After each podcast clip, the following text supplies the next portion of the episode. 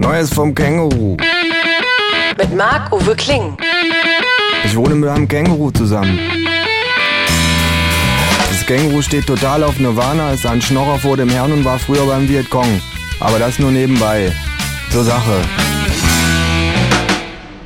Was liest du denn da? frage ich.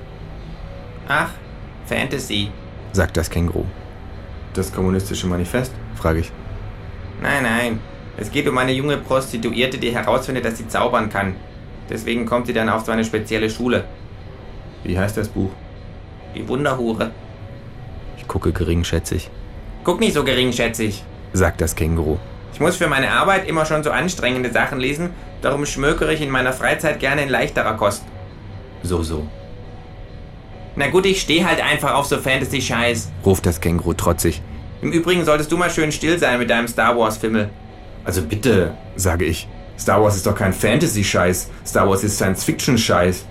Die Überlegenheit offenbart sich schon in der Genrebezeichnung. Science Fiction. Scheiß. Ich kann dir auch sagen, was mich an dem Fantasy-Kram nervt. Es ist immer das Gleiche, sage ich. Immer diese total unmotivierten, unlogischen Rettungen in letzter Minute. Da stecken die Helden von Feinden umzingelt in einer aussichtslosen Klemme. Aber dann kommt zum Glück urplötzlich von irgendwoher die Kavallerie oder irgendwelche Riesenadler oder Dumbledore oder schon wieder irgendwelche Riesenadler. Da könnte genauso gut aus heiterem Himmel ein Blitz herunterzucken und den Bösen erschlagen. Unbeeindruckt und ohne zu antworten ließ das Känguru einfach weiter. Und wie gefällt dir die Wunderhure? frage ich nach einer Weile. Der erste Teil war so lala, aber im zweiten Teil wurde es dann richtig spannend. Es gibt einen zweiten Teil. Natürlich, die Wunderhure wundert sich. Es gibt auch immer einen zweiten Teil. Eigentlich gibt es immer mindestens drei Teile. Man kann ja von einem Autor auch nicht verlangen, dass er sich für jedes Buch neue Figuren ausdenkt, sage ich. Das Känguru nickt. Das Einzige, was mich echt nervt, Sagt es. ist folgendes.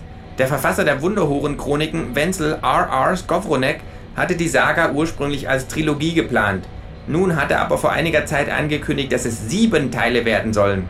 Na klar, sage ich. Drei oder sieben. Jetzt lese ich also gerade Teil 3, Die Wunden der Wunderhure. Super spannend. Muss aber am Ende des Buches noch Monate auf Teil 4, Die Wunderhure in Wuppertal warten. Und wann Teil 5, Der Lude der Wunderhure, Teil 6, Die Hochzeit der Wunderhure und das Finale, Die sieben Weltwunderhuren erscheint, ist völlig unklar. Wenn ich Pech habe, stirbt der Typ, bevor er den siebten Teil vollendet hat, dann stünden wir Fans dumm da. Zu allem Überfluss lenkt sich Wenzel R.R. Skowronek zurzeit auch noch damit ab, zusammen mit Elke Zimmerer eine Fortsetzung zu deren Bestseller Die Schwester der Nichte der Gattin des Gerbergesellen zu schreiben. Es gibt schon für alle sieben Teile Titel, Na klar, sagt das Känguru. Die Filmrechte sind ja auch schon längst für alle sieben Teile verkauft. So langsam glaube ich, ich habe mein Schaffen die ganze Zeit dem falschen Genre gewidmet, Das fällt dir erst jetzt auf? fragt das Känguru. Du solltest lieber Geschichten schreiben über die epische Schlacht zwischen Licht und Schatten, Freiheit und Unterdrückung, Liebe und Hass, ja zwischen Gut und Böse. Und ich, Dummerchen, dachte immer, das hätte ich getan, Weißt du, schon seit Urzeiten ist Fantasy das beliebteste aller Genres. sagt das Känguru.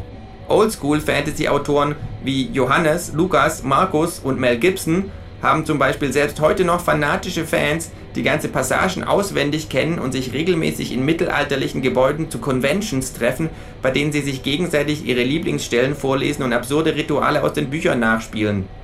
Totale Nerds, sage ich. It's